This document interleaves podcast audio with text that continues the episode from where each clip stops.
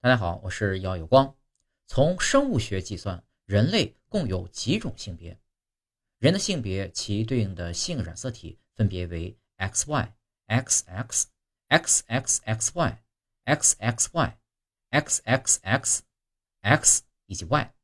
这是因为性染色体在从父母亲双方流入胎儿体内组合的过程中，可能会整体流入，也可能会缺失。